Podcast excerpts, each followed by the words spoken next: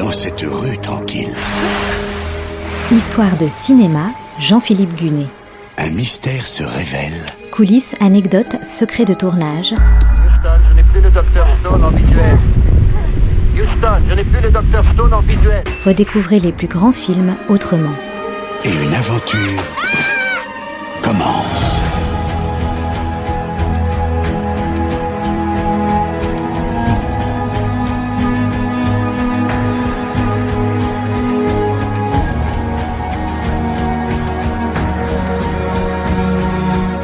Sorti en France le 15 septembre 2021, Dune de Denis Villeneuve est un net succès.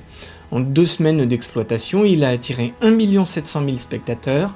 À travers le monde, il a récolté 77 millions de dollars. À l'heure où j'écris cette chronique, il est toujours à l'affiche dans les salles, son score n'est donc que provisoire. Mais ce qui est certain, c'est qu'il semble enfin avoir réussi l'impossible, une adaptation digne du roman de Frank Herbert, un classique sur lequel tout le monde s'était cassé les dents jusqu'alors.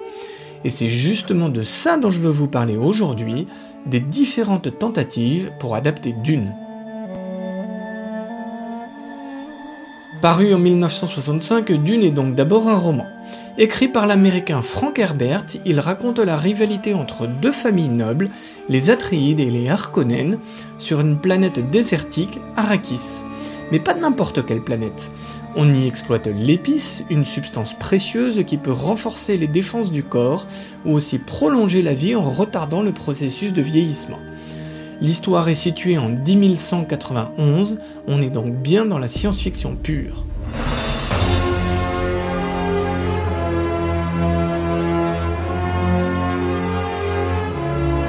Dune est un énorme succès et devient rapidement une pièce maîtresse de la littérature de science-fiction. Son univers est tellement riche qu'il est inévitable que le cinéma s'y intéresse. Dès 1971, une première tentative d'adaptation est lancée, sous la houlette du producteur Arthur P. Jacobs, mais elle ne sera jamais concrétisée. Presque 4 ans plus tard, en décembre 1974, nouvel essai. Un producteur français, Jean-Paul Gibon, achète les droits. Le film doit être réalisé par le franco-chilien Alejandro Jodorowsky, le projet est grandiose, Orson Welles, David Carradine, Géraldine Chaplin, Alain Delon, Mick Jagger et même Salvador Dali sont prévus au casting.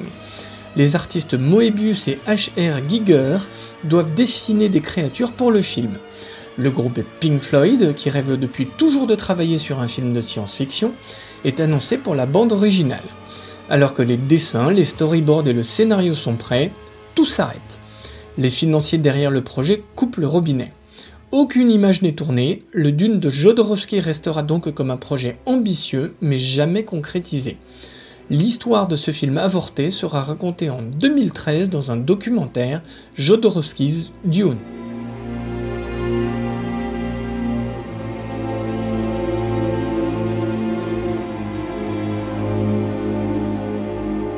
Dans la foulée de cet échec, le producteur italien Dino De Laurentiis se rachète les droits en 1976 il engage Frank Herbert en personne pour écrire l'adaptation. Le romancier rend un scénario de 175 pages, soit un film de 3 heures. Ridley Scott est engagé pour le réaliser, tout comme Asher Giger. Les deux hommes viennent juste de collaborer sur Alien. Le cinéaste voudrait diviser le récit en deux films, mais le processus de pré-production traîne. Au bout de 7 mois, Ridley Scott finit par s'en aller, effrayé par l'ampleur du travail, mais également affecté par la mort de son frère Frank.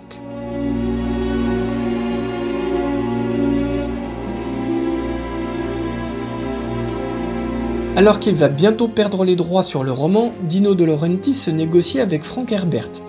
Il obtient le renouvellement ainsi que les droits sur les suites, car Dune est le premier roman de tout un cycle. La fille de Dino De Laurentiis, Rafaela De Laurentiis, découvre alors Elephant Man, sorti en 1981, et pense aussitôt que David Lynch, son réalisateur, sera parfait pour Dune. Le cinéaste a refusé Le Retour du Jedi, il n'a pas lu le roman, n'est même pas spécialement fan de science-fiction, mais accepte quand même de réaliser le film. Un film dont vous allez entendre un extrait de la bande-annonce avec la voix de Paul Atreides, le personnage principal, et la présentation de l'univers de Dune, ses planètes et ses vaisseaux. come for you!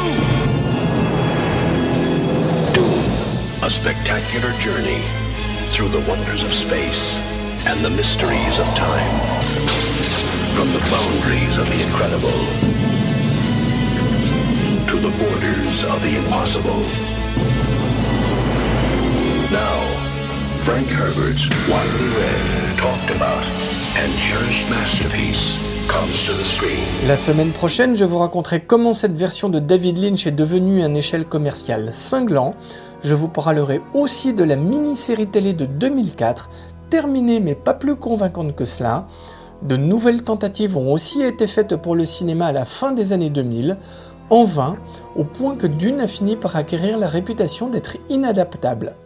Une réputation à laquelle la version de Denis Villeneuve a fini par tordre le cou, après des décennies d'essais avortés, ou alors terminés mais controversés, le Dune du cinéaste québécois s'impose enfin comme une adaptation à la hauteur.